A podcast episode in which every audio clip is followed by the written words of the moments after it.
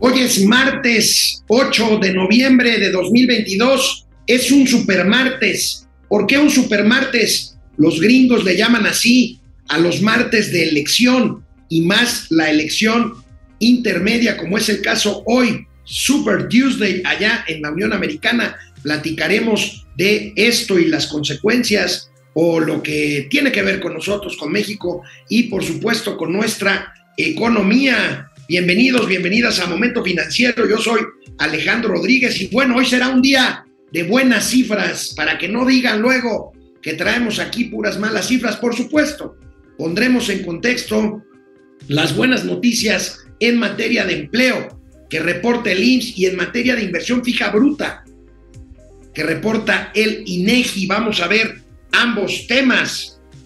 También platicaremos del superpeso que bueno, el presidente está completamente volado con el tema, dice que el superpeso, pues gracias a quién será, pues gracias a él. Ya hemos visto aquí cuáles son los factores que inciden en la depreciación o apreciación del tipo de cambio. Bueno, pues ahorita está en una etapa, en una etapa de gran valor el superpeso mexicano. Y bueno, pues regresa a Aeroméxico el próximo año, marzo de 2023, volverá a volar en forma directa a Roma, la capital de Italia, y a Tokio. Y a Tokio tendrá un vuelo directo otra vez a Aeroméxico a partir del 25 de marzo de 2023. Ya les dije que platicaremos de las elecciones en Estados Unidos y tendremos, tendremos gatelazos, muchos gatelazos presidenciales hoy, hoy 8 de noviembre. Empezamos.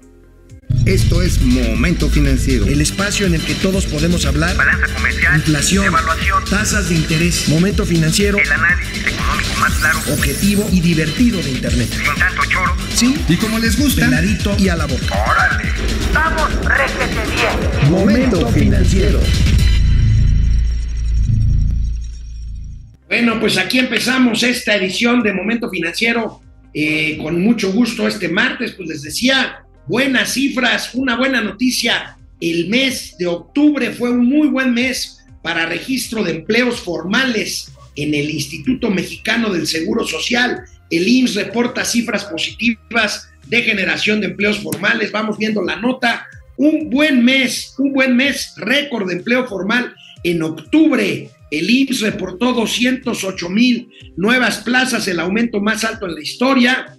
Pues bueno, aquí podríamos ver si venimos de un rebote, la verdad es que muy buenas cifras, 208 mil nuevas plazas, eh, entre, ahorita vamos a ver cuántas son eventuales y cuántas son permanentes, un buen mes octubre, récord de empleo formal en el Instituto Mexicano del Seguro Social, que llega a un total de 21 mil, no, a ver, 21 millones 617 mil plazas vigentes registradas en el Seguro Social. Esto, repito, son empleos formales. Recuerden que lamentablemente en México el 60% de la actividad laboral es informal, pero bueno, veamos más cifras eh, que reporta el IMSS. Aquí tenemos el comportamiento de este año y vemos pues cómo el rebote inicial después de la pandemia que llevó a 178 mil puestos creados en febrero se cae dramáticamente, llega a un negativo nuevamente en mayo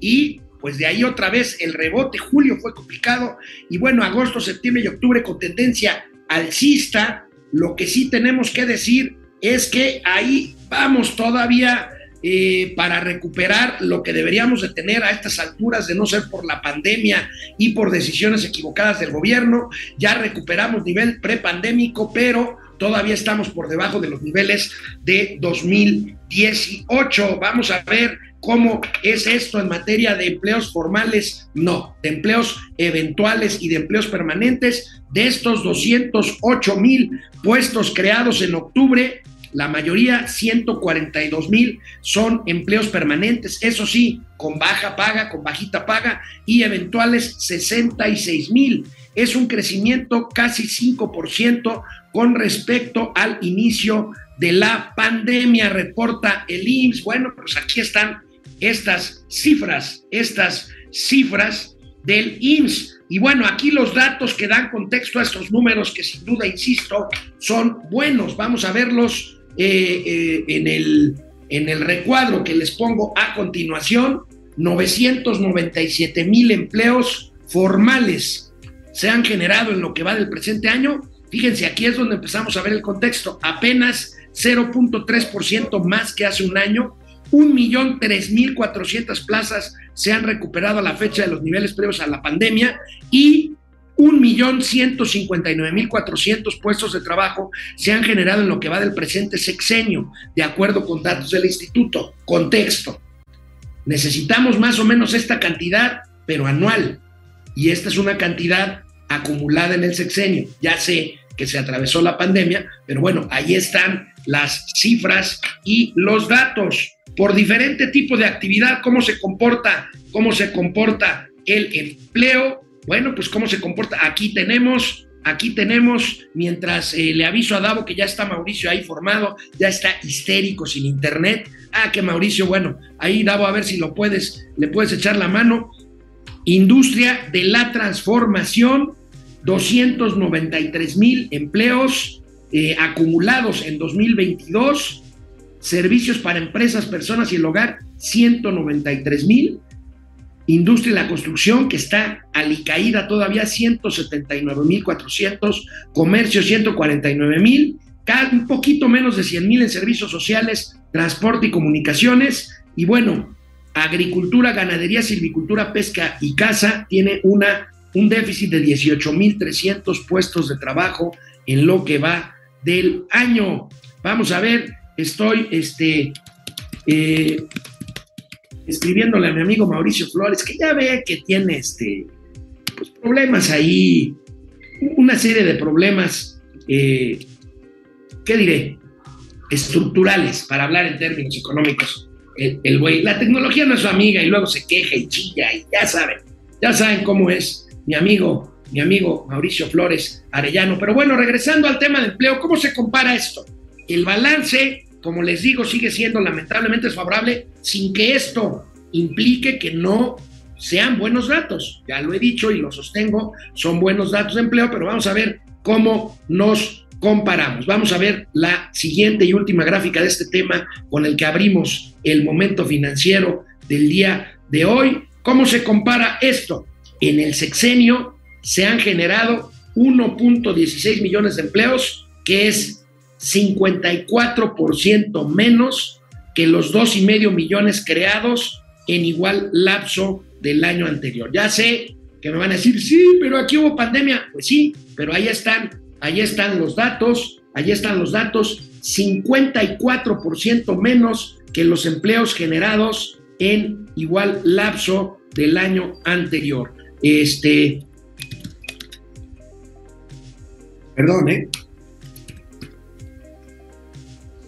Bueno, pues aquí el tema, el tema del empleo, el tema del empleo, y bueno, y bueno, pues este, también, también ayer eh, el INEGI, el Instituto Nacional de Estadística y Geografía, reporta inversión fija bruta. ¿Qué quiere decir esto? Acuérdense, la lana que entra para, eh, pues, eh, maquinaria, equipo, para producción. En general, también hay buenos datos, estos al mes de, no de octubre, sino de agosto. Vamos a ver el reporte del INEGI sobre inversión fija bruta. La inversión fija bruta presentó un aumento real de 1.9% durante agosto de 2022 frente a la del mes previo con cifras desestacionalizadas. En su comparación anual, se incrementó 4.6% en términos reales en el mes de referencia. Así, la tendencia ciclo de este indicador presenta el siguiente comportamiento. A su interior, los gastos en maquinaria y equipo total crecieron 18.2% y en construcción retrocedieron 5.8% frente a los de igual mes de 2021. Estas cifras se actualizarán el próximo 6 de diciembre.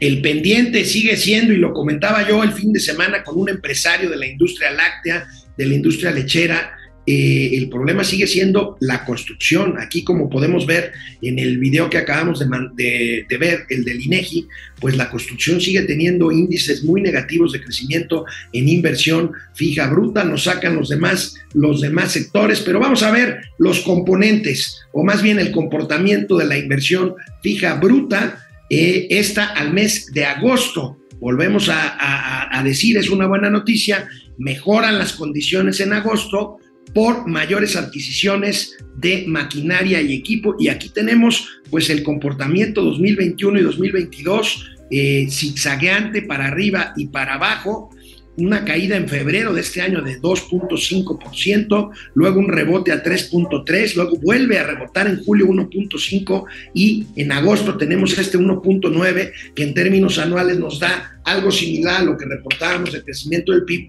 un poco más del 4%, pero siguen siendo no cifras, cifras buenas, pero no cifras sólidas que muestren un eh, eh, comportamiento eh, robusto al alza. Esto ¿Con qué tiene que ver? Bueno, la buena noticia y bueno, la razón por la cual estas cifras de crecimiento, de inversión, de consumo aún y de inversión fija bruta, pues tienen que ver con condiciones eh, de reubicación de empresas por el famoso nearshoring, pero no muestran lo que deberían demostrar dos o tres o hasta cuatro puntos más si tuviéramos la certeza de que México mandara señales correctas en materia de comercio con eh, Estados Unidos, especialmente en lo que se refiere a inversión en el sector energético. Y bueno, si tuviéramos señales, señales que pudieran tapar el inmenso agujero que yo creo que no se puede tapar ni con la mano de Dios de que representó la cancelación del Aeropuerto Internacional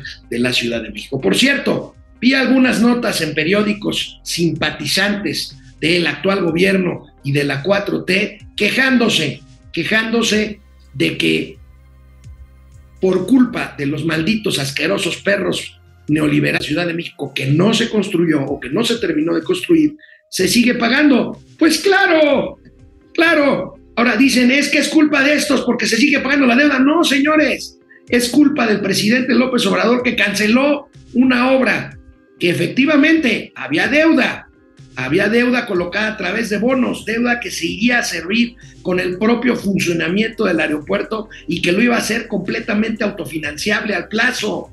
No se equivoquen. Ay, es que seguimos pagando la deuda. Pues sí, la seguimos pagando. ¿Por qué? Pues simple y llanamente porque el aeropuerto se canceló y se dejó de construir una obra que llevaba 30% de, de avance y que era financiada por instrumentos financieros que al cancelarse la obra pues bueno, se tuvieron que seguir cubriendo los compromisos relacionados con esos incrementos financieros y que son cubiertos con qué creen? Con el impuesto que usted y yo pagamos cada vez que utilizamos el vetusto aeropuerto Benito Juárez y que se supone que son para mantener el aeropuerto en funcionamiento y que se van al pago de una deuda por un aeropuerto que dejó de construirse y que no funciona más. Ahí tienen las decisiones, las decisiones que hacen que estas cifras positivas pudieran verse mucho mejor y que México estuviera en una posición muchísimo mejor de la que está ahorita, si no fuera, pues ya saben, el hubiera no existe, pero ahí está, ahí está el análisis. Y bueno, para cerrar con este tema de eh, noticias eh, eh, positivas, bueno, pues otro indicador que los chairos celebran es tipo de cambio, el peso mexicano está muy sobrevaluado. Eh, esto es una mala noticia, es una buena noticia para los importadores, es una mala noticia para los exportadores, pues el peso está cerrando por debajo de los niveles no vistos hace meses, 19.45 unidades. Y bueno, pues ahí tenemos el peso, el peso mexicano se ha revaluado 5.3% en comparación eh, con el inicio de este año en porcentaje. Eh, hay monedas que también se han revaluado, como el real brasileño, el peso uruguayo, el euro y el rublo. Bueno, el, euro, no, no, aquí, estamos hablando del nivel de eh, devaluación o de depreciación con respecto al inicio del año, pero bueno, el peso está en niveles no vistos hace meses. Mauricio Flores Arellano, un comentario sobre pues las cifras positivas de empleo, de inversión fija bruta y de tipo de cambio. Ponle. Oye, amigo, ahora tú te hiciste chairo, ¿eh? Ponle el gorgojo a los frijoles, amigo. No, yo estoy reportando cifras, amigo. Ya di contexto, acaba de darle contexto. ¿Será que quieres festejar el cumpleaños del presidente López Obrador? No, señor, lo celebraré, lo celebraré marchando en contra de su absurda reforma electoral el próximo domingo 13 de noviembre. Oye, pasando a los datos, mira, ahora sí que depende cómo la te la vayan midiendo, carnal, pero finalmente son números buenos, pero tampoco son fantásticos, ¿eh? Yo me puse hace rato a hacer, antes de que se cayera el pinche servicio de Easy que, y del de Total Play, que son un, un desgarriate. Pero mira, eh, en el 2019, eh, más o menos la tasa de crecimiento del empleo era interesante. Fueron 648 mil que se compara ahora muy favorablemente en el 2019, y esta es la trampa estadística, con algo así como 900 mil trabajadores nuevos registrados en el Seguro Social entre enero y octubre, ¿no? Para comparar periodos similares. Nada más, nada más que resulta que el número de patrones, es decir, los que emplean finalmente a los trabajadores, son los que los registran. Pues mira, de 2019 a la fecha, solamente han avanzado, solamente han avanzado en 65 mil nuevos empleadores a nivel nacional. Ahora, ¿qué quiere decir esto? Que si bien hay más puestos, eh, que además tú siempre lo has dicho, son puestos chiquitos, no, se, no se han generado nuevas empresas. Así es, o muy pocas. Es más, en relación, estoy buscando la estadística porque curiosamente ya no encuentras el detalle de lo que existía precisamente en el 2018, en el mismo periodo. Pero yo recuerdo muy bien esa nota. En 2018, antes de que se hiciera el cambio de poderes, se había llegado a un récord de 1.100.000 unidades empleadoras. Es decir, que hay una mortandad neta, cuando menos, y esto por verificar, de 40.000 empresas que ya valieron madre, cuando menos las registradas. Tienes razón, recuerdo, recuerdo esa cifra. Recuerdo esa cifra y la recuerdo muy bien porque me tocó presumirla del otro lado de la mesa. Entonces digo, este, a reserva de que lo tengamos bien confirmado, estaba haciendo un poco de arqueología de datos cuando valió madre mi pinche Total Play. Ah, pero te digo, güey, o sea. A ver, no, pero espérame, aquí hay un dato interesante. El dato salario promedio, porque no, sí, mucho trabajo. ¿Cuánto te están pagando, brother? Mira, eh, el salario promedio en este mes de octubre, que fue algo así de 479 pesos con 90 centavos promedio de cotización al Seguro Social, es inferior a los 481 pesos que tenías en el mes de septiembre, promedio. que hay una es, como, es como un 5% menos, así a ojo de buen cubero. No, menos, estamos hablando como de un 1.2%, pero en un mes, en un mes, y es promedio. O sea, que decir a los que sí les bajaron los chones, este, que estuvieron por ahí del rango del 5, y a lo mejor hubo algunos afortunados que estuvieron en un rango de un incremento de 3%, pero el salario promedio, si bien es cierto que en el 2019 era de 373.2 pesos al mes de octubre, ajá, dices, bueno, sí, pues es que ya avanzó, ya le metieron más de 100 pesos, sí, pero la inflación comparada entre el 19 y estas fechas del 22, hermano, ya pulverizaron. Ah, no, le, dio en la madre la inflación de más del 8%, pues le den la madre al salario y por cierto, también le den la madre a presumir más empleo, porque pues obviamente con ese nivel de inflación, pues el empleo es más precarizado. Ahora sí, hay más empleo precarizado. Curiosamente, antes de la pandemia, eh, en el periodo perro asqueroso neoliberal, el sector que estaba más ocupando empleados formales era el sector agropecuario. Y ahorita, en la época de la transformación, es transporte y comunicaciones, que también tiene que ver con un asunto de que está incrementándose eh, de una manera importante, amigos, está incrementando de una manera importante el número de traslados de mercancías entre ciudades y a la frontera por la actividad exportadora. De hecho, hay un déficit todavía de 50 mil traileros para dar servicio en, este, en el servicio, eh, ahora sí que transnacional, ¿no? De frontera a frontera. Así que, eh, pues sí, hay más chamba, ¿sí? Qué bueno, menos, menos pagada, sí, también es cierto. Y la cifra negra finalmente, amigo, de, este, de los números de los patrones, pues que no sube. No sube el número de empleadores que finalmente son los que pagan las cuotas patronales y le retienen parte del salario al trabajador para que sea una cuota obrero patronal. Ese es bueno, pues ahí tienen, ahí tienen al machuchón, fifí, hipócrita, mentiroso, ladrón, ratero, de Mauricio Flores Arellano, echándole, echándole a perder la fiesta al IMSS y al gobierno de la 4T por las cifras de empleo. Amigo. ¿Te pasa un chisme? ¿Te a ver, venga. Ahí les va, ahí les va. Ese sí, de primera línea, güey. ¿A quién crees que ya van a mandar a, la campaña? A, a, Robledo. A, la campaña, o sea, este. O sea, al, rancho del presidente o a la campaña con quién? a la campaña electoral, a Zoé Robledo, amigo, al director del IMSS. Yo sé, yo sé, pero ¿a dónde? ¿A Chiapas o qué? Todavía falta mucho para. Él es chapaneco, él aspira a ser gobernador de Chiapas. Y que ya les dijeron, a ver, a todos los que traen aspiraciones de gobierno, pues miren, vayan recogiendo sus cositas, su cajita de huevo calvario y váyanse a hacer campañas, no nos estén enchinchando el tintero.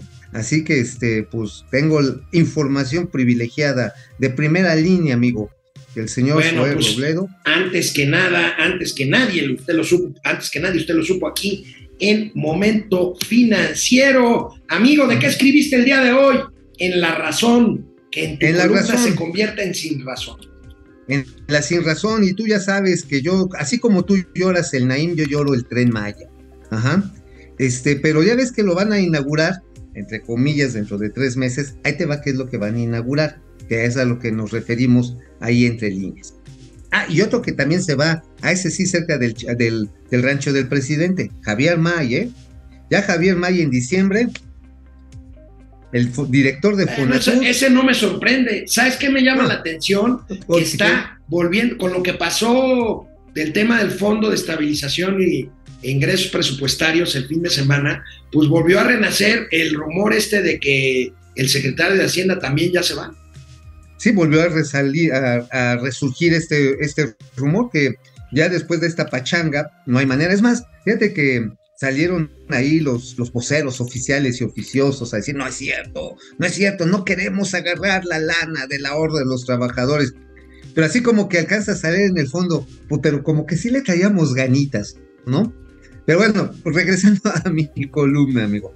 El asunto básicamente es que el tren Maya mató, ya lo habíamos dicho, el proyecto de comunidades sustentables Maya, que eran las que acuerpaban finalmente el reordenamiento urbano, que está creciendo, realmente está creciendo. Es más, eh, a finales de mes voy a hacer un recorrido por Calakmul, se los voy anticipando, se las voy dejando caer. Bueno, ya les platicaré ahí. La otra cosa que le dieron en la madre fue el desarrollo de los centros integralmente planificados turísticos, los CIPS, en 11 de las 21 estaciones. Ajá. Punto. Ya les habíamos hablado de que el del Cancún valió madre, pero también valió madre el de Campeche, el de Izamal, valió madre el de, el de Mérida. Ajá. Es más, el de Playa del Carmen va a quedar a 5 kilómetros de Playa del Carmen. Entonces, pues, pues ahora sí que lo que genera ingresos a Sedena, porque Sedena es el depositario de este changarro, es el negocio inmobiliario, el que luego, luego te da la nita es el inmobiliario. Pues ya no lo va a tener, se va a tener que esperar 5, tal vez 10 años, yo le apuesto que van a ser 10 años por la competencia con los trailers, a que el movimiento de cargas sea, pues, sea un negocio. No antes, el de pasajeros nunca lo es en ninguna parte del mundo. Entonces solitos se dieron un pinche balazo en, la, en las patas y desde mi punto de vista... Sí. Y lo único desde mi punto de vista que podía justificar cruzar la selva con una cicatriz horrenda, ajá, mal construida, sin planeación, era pues generar polos de desarrollo bien articulados, inclusivos con la gente a través de fideicomisos de bienes raíces, a través de una gobernanza gubernamental, si tú la quieres, pero... Gobernanza gubernamental, válgame Dios, con Mauricio Flores Gatel. Ahí te va, ahí te va porque era hay gobernanza privada, ¿eh? gobernanza corporativa. Y gobernanza la gobernanza privada, gobernanza pública, compadre. Ajá, pues la gobernanza de gobierno, la de gobierno público. Entonces, imagínate, imagínate, el pedo, que cuando quitas los fideicomisos ya no hay manera de que resarzas a los propietarios de la tierra. Entonces acabaron los incentivos como para que trates de hacer proyectos sustentables articulados. Por lo tanto, el tren Maya no va a ningún pinche lado. Es más, ahí te va qué es lo que van a inaugurar, carnal. Ahí te va, ahí te va. Esa es otra exclusiva platanario. Acabas de decir lo que te he dicho yo desde hace tres años. Sí, sí, güey. Sí, pero tú no traías Es el más, detalle. cuatro ver, tú decías por in- pura animadversión. No, pura no, no, animadversión, no, sí. no, no, no. Era por odio, jarocho. Yo lo seguí y dije, a ver, este proyecto tiene patas si se hace así. Y le quitaron las patas, pues ya valió madre. Pero te voy a decir que van a inaugurar, cabrón. Ahí te va. A ¿Sabes ver. qué va a inaugurar semanas el presidente? ¿Qué va a ser un va a ser un tramito como de 10 kilómetros en el que van a aprobar los primeros trenes Alstom. Y punto. Así como las inauguraciones de la 4T que están inconclusas. Digo, tú tienes un trenecito de esos de juguete más, más largo en tu casa. Pues mira, yo sé que a la larga te puedes acostumbrar a jugar con él, pero sí, efectivamente, mi Scalectric Chuchu funciona mejor, todavía tiene pilas, todavía hace sus debidas paradas donde debe de hacerlas. Eh, pero sí, sí, este va a ser una prueba Scalectric, va a ser una demostración eh, de que funcionan los trenes, pero no está acabado por mucho, ni las estaciones ni las vías del tren. Es más, yo me atrevo a opinar, como incluso algunos funcionarios del mismo gobierno de la 4T, de que no van a terminar ni siquiera el tramo, el sencillo, el que va de Mérida a, a Palenque. Yo creo que ni ese lo van a terminar en el 2024. Bueno, amigo, ¿qué traes en El Independiente? Ah, la tenemos lavadoras Bartlett, lavadoras Bartlett. Lave usted a Otra vez mano. muerto, me sigues. Sí, no, pero espérate, lavadoras Bartlett y la CFE Telecom. Altan, una nota que se nos pasó mencionar porque fue viernes en la tarde, sabadazo finalmente dirías tú, carnal. Ya ves que defines tú correctamente un sabadazo. Todo lo que es viernes después de las 2 de la tarde lo es tal. Bueno, eh, dieron a conocer que había salido de la, pues ahora sí que de su concurso mercantil y que bravo, ahora sí, Internet para todos. Creo que hasta inauguraron allá en Sinaloa, este, o Sonora, no sé dónde, ya hay Internet para todos, ahora sí va a llegar. Bueno, lo que nos podemos decir es, a ver, señores, mientras que por un lado estás recomendando a la gente que lave a mano porque no hay suficiente energía y te está costando cada vez más más generarla, que estás teniendo pérdidas históricas. Ojo, 24 veces más grandes en este último trimestre en términos acumulados respecto al mismo trimestre del 2019. ¿eh? O sea, recibieron una empresa que era superavitaria. Ahorita es una empresa deficitaria, la Comisión Federal de Electricidad. Tienes pérdidas, no importa que le hayas subido, que le haya subido la, la factura a los consumidores residenciales e industriales, no importa. De todas maneras, tienes pérdidas sangrías y estás prometiendo que vas a levantar 5 mil antenas en una gran jornada nacional, así como, ¿te acuerdas en esta de, de, de la ley de Herodes, en esta película en la que De sale- Varguitas, Varguitas. Ajá, sale el Varguitas y que lleva la modernidad ahí a San Pedro de los Aguaros, este, y levantan un pinche poste, así me los imagino que quieren hacer eso. Güey, no tienen dinero y se meten a desarrollar una empresa de telecomunicaciones y te van, ya para terminar, dos datos muy claritos. Le dejaron caer el maciosare, es decir, el chilote, el recorte, el ajuste de la quita de deuda Huawei y Ericsson de prácticamente el 70% de las deudas que tenían con Altan. La banca de desarrollo, es decir, la banca del subdesarrollo que pagas tú, que pago yo, que pagan todos los cuates aquí conectados, le- se tuvo que caer como por ahí del 50% de quita y a plazo. Y la cosa es clara, la chingadera esta no va a jalar, no tiene, a ver, su frecuencia es de 700 megahercios. A ver, tú recuerdas cómo era la televisión analógica, ¿no, carnal? Que de repente se veías, empezabas a ver la telenovela de la vecina. Se metían los fantasmas de otros, de otras señales. Esa es la 700 megahercios. esa funciona bien en lugares muy amplios, digamos en ciudades que no están tan aglomeradas como la Ciudad de México, Guadalajara, Monterrey, Veracruz.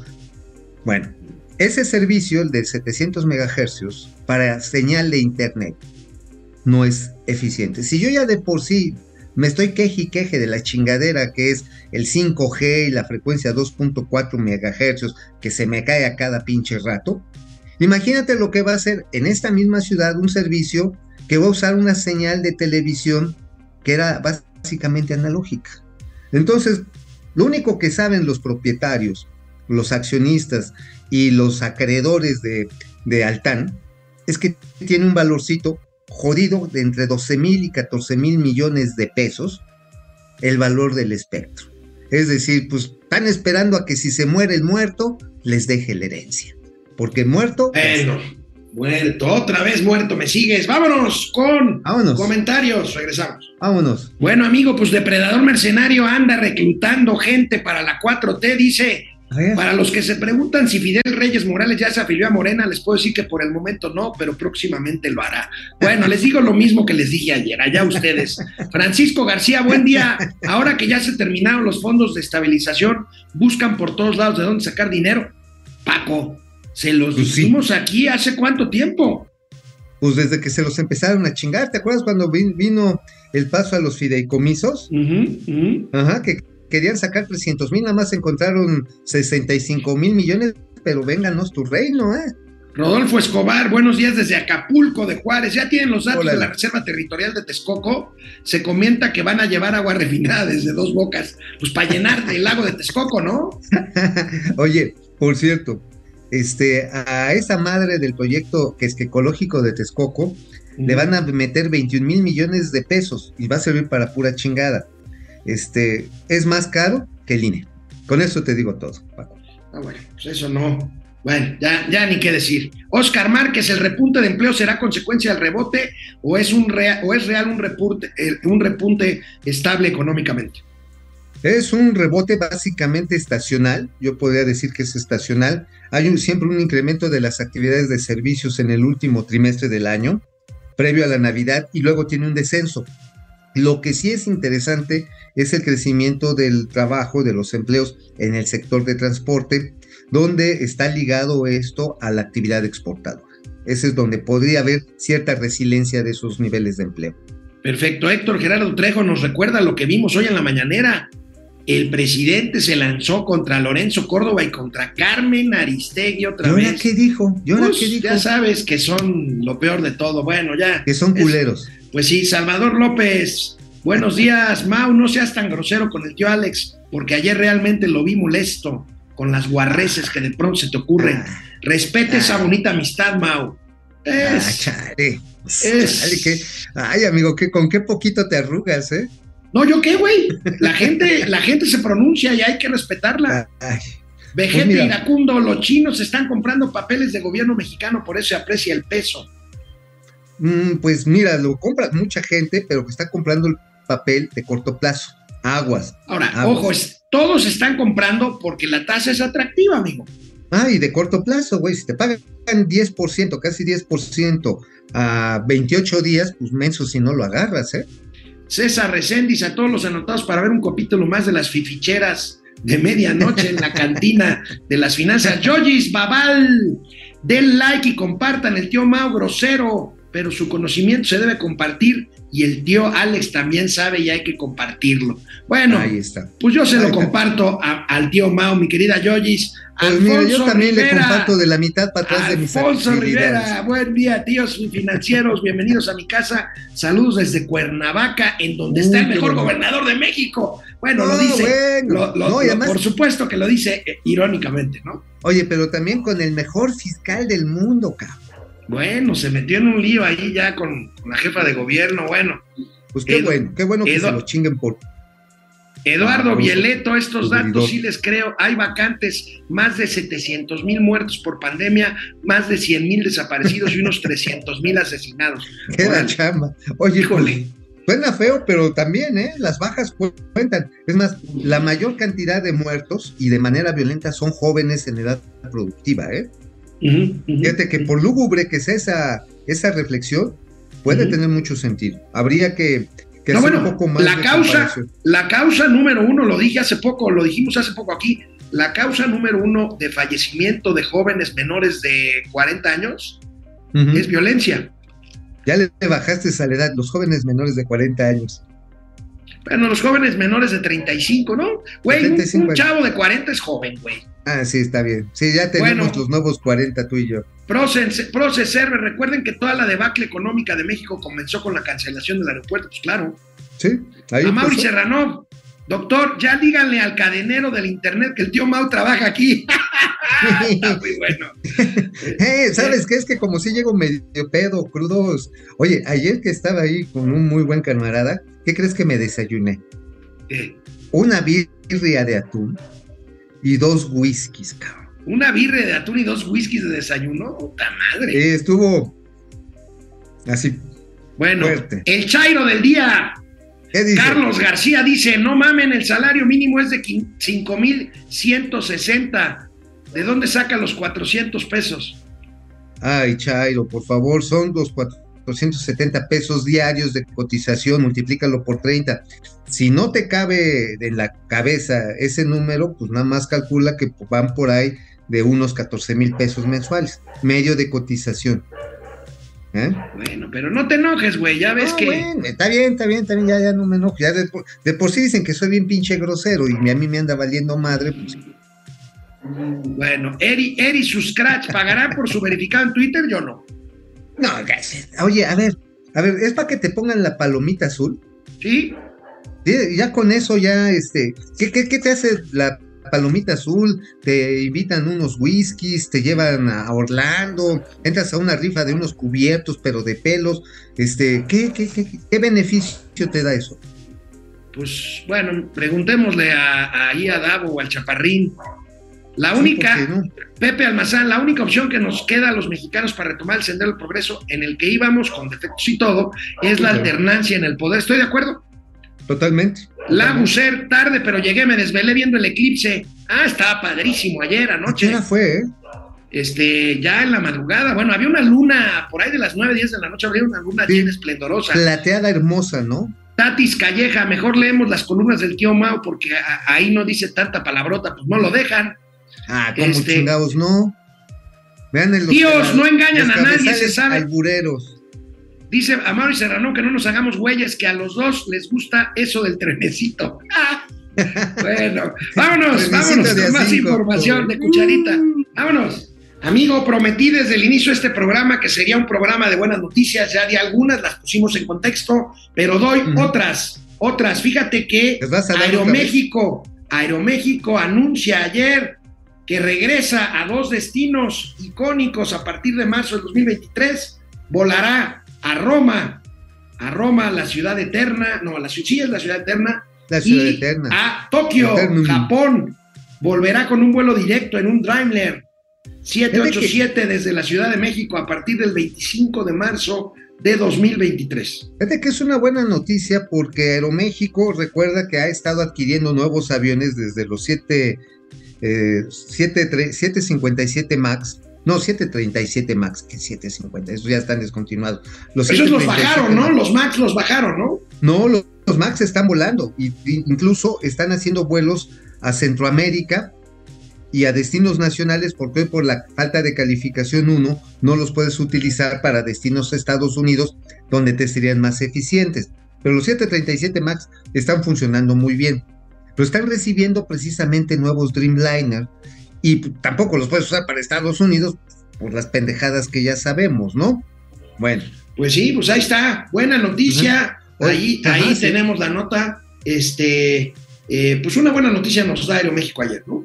Sí, y fíjate que en el caso de, de Japón, acuérdate que se bajan de Japón cuando empiezan a, no, fue antes de la pandemia, ¿no? Previo a la pandemia que Sí. se bajaron de la ruta de Japón porque no, era, no eran competitivos, estaban sintiendo mucha presión de empresas muy fuertes que salían sobre todo de Los Ángeles, ellos tenían que bajar eh, eh, en Mexicali, ¿no? Creo que tenían que hacer escala. No, en Tijuana bajaba. Ese avión Tijuana. bajaba en Tijuana. Ándale, sí, bajaba en Tijuana aunque fuera en tinieblas, ¿no? Ahí, ahí Lo que pasa es que había, había, según entiendo, un buen tráfico de personas que iban de Tijuana a Narita, ¿no? Sí, sí, pero bueno, este albur sí estuvo fino. Este, pero bueno, salían ahí, hay mucha una comunidad japonesa asiática muy fuerte en toda esa franja de las Californias, y ten- bajaban ahí, pero también era para poder llenar. Ahora, ya hay una masa crítica para poderlo otra vez lanzar. Y a Roma, que fue un destino emblemático, pero lo dejaron como hace más de una década. Aeroméxico hace Sí. más de una década. se Yo que recuerdo, yo recuerdo haber volado alguna vez por ahí de 91 en Aeroméxico directamente a, al, al- al aer- al aeropuerto de Roma, al, al- al Leonardo da Vinci, se llama el aeropuerto de Roma, ¿no? Exactamente, sí, exactamente. Era un vuelo que iba lleno, mucha gente le encanta ir a Roma o ir ahí a, a ir a- al Vaticano o las ciudades que están cerca de la capital italiana, que es una maravilla. Y pues sí se llenaba, pero empezó a tener una competencia fuerte de Alitalia, ¿eh? Alitalia empezó Sí. a meterle ruido al chicharrón. Incluso hubo un momento en el que los vuelos de conexión que hacía Iberia resultaban más interesantes. Así que empezó a perder mercado y dijeron, no es ruta, ahí te ves. Y en la reconformación de los mercados aéreos, pues vio su oportunidad.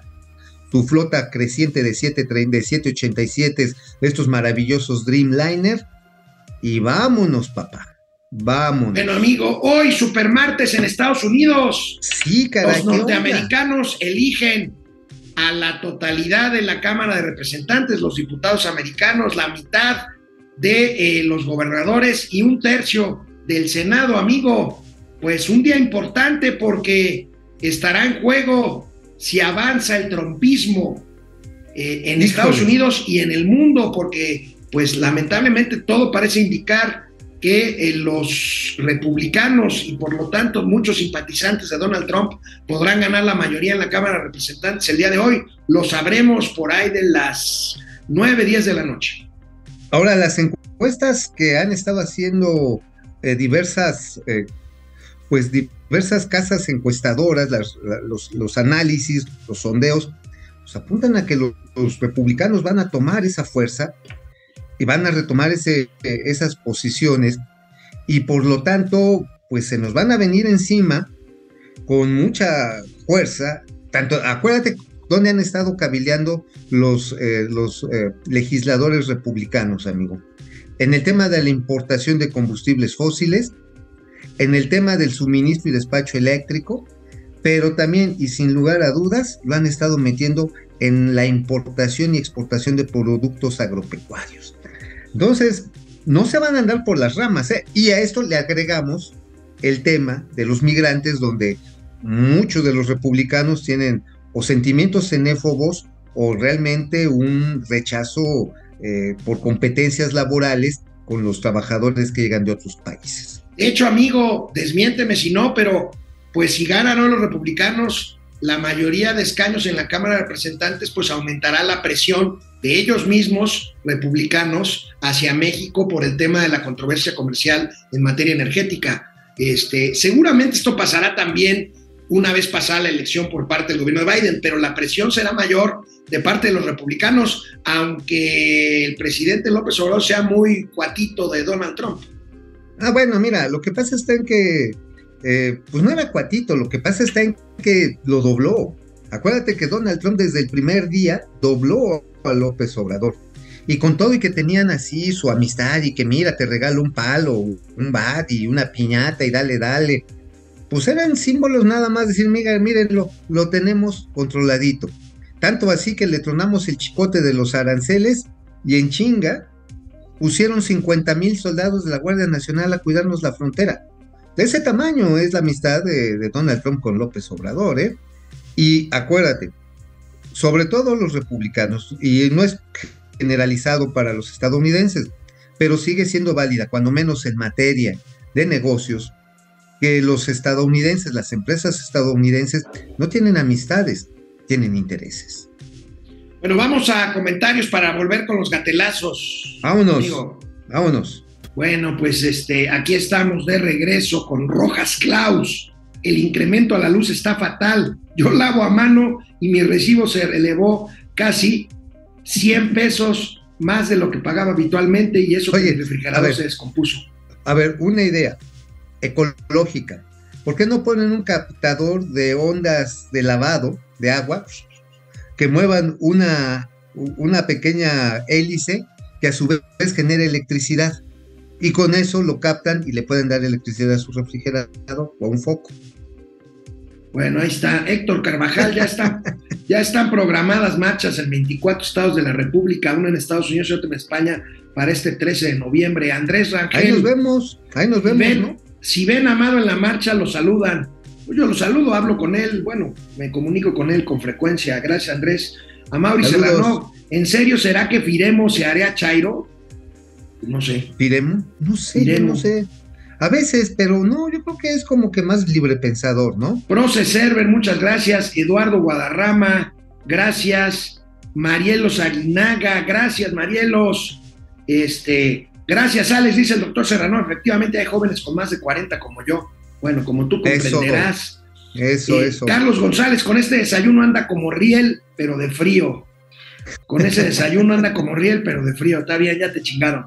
Nancy. González, amado tío Mau, Ni con todo y su ñerismo. Fidel Flores, voy llegando. Saludos desde Cabritolandia. Cabrito. Andrés Ay, Rangel, con ese desayuno se anda volteando calcetín. Pues en una de esas, ¿eh? Sí, de repente por ahí de mediodía dije, güey, ¿qué me está Ay, ay, ay. pasando? Bueno, la caja registradora, David Alejandro A ver. García García, Échenla. 65 pesos. Gracias, mi Ah, querido gracias. David Alejandro. La musiquita, por favor, la musiquita. No se nos duerman. Las fanfarrias. Bueno, pues a ver, a ver si ahorita despierta. Ahí está. Ya estoy chocheando. Ya está chocheando el ingeniero Eh, sonido. sí. Marielos Aguinaga, 4 dólares con 99 centavos. Gracias, querida. otro, otro, otro, otro, otro. Otro, estoy chocho. Ya estoy chocheando. Lidia Castañeda, gracias. Greg SP, saludos a Homero y Flandes de las finanzas. Proce Server, aprovechen los vuelos directos del Chicharronero y Garnachero Chaidro, Chaidódromo, Chaifa, Bariaguato y viceversa. Oye, por cierto, déjame les digo. Hubo- no he podido ver el video porque está muy denso, pero pusieron en marcha un sistema de, de navegación satelital ILS versión 3. Voy a preguntarle a nuestra María, a nuestra queridísima amiga María Blancas, que nos platique, precisa la controladora aérea, este, de qué consiste esto. Pero finalmente lo metieron, ¿sabes por qué, amigo? Porque los María la problemas- Ajá, ajá, la arriba. Bueno, la bronca es que, es que Blancas, así se llama, así se apela su, su hija. Bueno, la cuestión está en que con el ILS están tratando de resolver el problema de visibilidad que hay permanentemente en esa zona, más en esta temporada, que hay muchísima niebla. Y ya sabes, amigo, pues cuando me vengo en tinieblas, pues sí es más complicado hacer los aterrizajes. Qué horror, qué horror. bueno, vámonos con los gatelazos. Vámonos. Amigo, ¿te acuerdas hace muchísimos años cuando en la Sierra Tarahumara una persona muy humilde se le acercó a venderle algo al presidente Ernesto Cedillo? Ah, claro. Y, y el presidente se disculpó, disculpa, pero no traigo cash. En plena Ser- Sí. Sierra Tarahumara. Uf. Bueno, pues Eso las redes una sociales son una maravilla. Mira nada más este gatelazo presidencial. A ver, viene, bien. Yo no soy Cedillo. ¿Quién fue el que creó los Afores? ¿Cuándo se crearon? Con Cedillo, ¿no? Yo no soy Cedillo. Yo no soy Cedillo.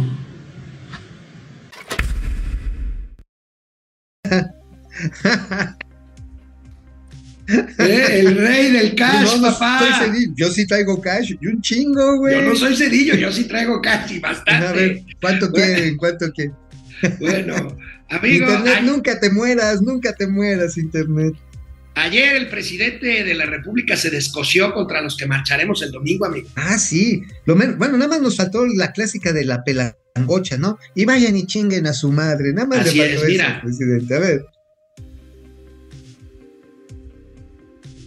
Sí, los que impulsan ese movimiento fueron los que apoyaron todo el saqueo que se llevó a cabo en el país en los últimos 36 años. Entonces, es una cúpula de poder económico y de poder político con achichincles, voceros, y despistados aspiracionistas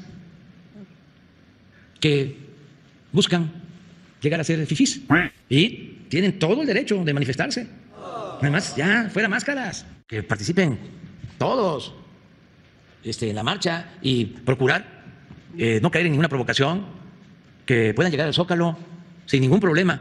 Y hago un llamado a todos los ciudadanos y en especial a los que simpatizan y participan en el movimiento de transformación para que se queden en sus casas, que no este, haya ninguna reunión, que nadie vaya a provocar, que se ejerza el derecho de manifestación. Amigo, ahora resulta que nos hace un favor Sí, guardando a sus huestes para que no nos vayan a hacer algo. Oye, últimamente, madres, no tenemos por qué pedirle permiso, ¿eh? Es más, déjame te digo algo. Vive de nuestros impuestos. Su gobierno se mueve con nuestros impuestos. Por la administración del patrimonio de un país. No tiene ningún pinche derecho a insultarnos. ¿eh? En todo caso, lo que sí tenemos nosotros derecho es exigirles cuentas. Unas cuentas que no les salen, cabrón. Que se quieren chingar tu li- libertad y tu dinero. Ya, no mames, ¿no? Bueno, amigo, en el nuevo capítulo de No te mueras Internet, bueno, pues ya estábamos comentando el tema de aquel comercial o aquel, eh, aquel gráfico de la Comisión Federal de Electricidad pidiéndonos que lavemos a mano para no Sí, gastar electricidad. Mira nada más esta maravilla. Ay, ¡Ay! No te mueras, internet. la lavadora de dos patas que Ah, tanto ta- le criticaron a Fox, ahí está ya. Ahí está, ahí está. Digo, ya un poco martajada, ¿no? Porque sí, ya, ya es así como Sara A ver, García. otra vez, Davo, por favor, para que la Por vean favor, bien pásenlo, amigos. pásenlo, por favor. Porque sí, pues sí, hay que lavar a mano. A lavar a mano, sí. Digo, pues, digo, ahorrar energía. Ahora sí que también hay que poner velas y veladoras para la iluminación nocturna y generar energía de tracción animal para pagar el internet, para que no se me vaya. Oye, amigo, ¿por qué está tan enojado el presidente de la República? Mira, yo creo que está, está enojado porque no le están resultando sus proyectos. A ver, va a inaugurar un tren que no va a ninguna parte. La refinería no va a refinar, si bien le va por ahí del 24. El AIFA, pues este, va todo turulato, de repente sube y no despega, no termina de ser rentable. Y, por ejemplo, el sistema de salud noruego es un desmadre. Eh, la transparencia y la lucha la corrupción se queda en Segalmex. Y por otro lado, pues hay un chorro de personas que ya le están diciendo, oye, güey, ya bájale, ¿por qué nos quieres chingar también el INE? ¿Qué pasó? Bueno, pues se enojó con Santiago Krill, el flamante presidente de la Cámara de Diputados. Mira nada más en la conjunta de coordinación, a ver qué le dijo. Ya le voy a mandar un diccionario sobre política al diputado Krill para que este recuerde, que lo debe de saber, lo que se le ha de olvidado, sobre las formas de gobierno definía Aristóteles, para que sepa distinguir entre lo que es la democracia y la oligarquía. se llama Andrés Manuel López Obrador. La máxima oligarquía del país se llama Morena. ¿Qué quiere decir oli- oligarquía? El gobierno de los pocos y las élites. ¿Quién tiene el poder en México? Lo tiene él, presidente. Usted es el mayor oligarca de este país.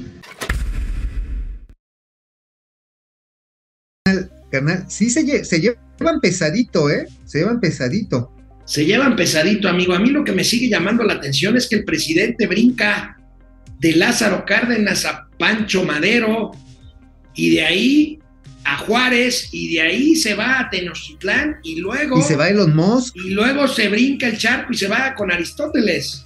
Ajá. Lo que pasa en que es una mengambrea de ideas, este, inconexas, aunque sería contrario al, mismo concepto de mengambrea, pero trata de, de hacer un, ¿cómo decirte? Como un bolo alimenticio. Como cuando, como cuando comes tortillas, pizza, pan, este, le echas eh, vino corriente, champaña con tequila. ¿Y qué sale al final? ¿Cuál es el subproducto de todo ese bolo alimenticio? Los regios le dicen sancochado. Ajá. Pero ¿qué sale de ese sancochado después de que lo digieres? Pues pura tragedia griega, puros malos resultados. Amigo, nos vemos mañana. Aquí en. Momento Financiero, Economía, Negocios y Finanzas para que todo el mundo hasta los rateros, los hipócritas, los clasistas y los racistas te entiendan. Gracias, nos vemos mañana. Vamos.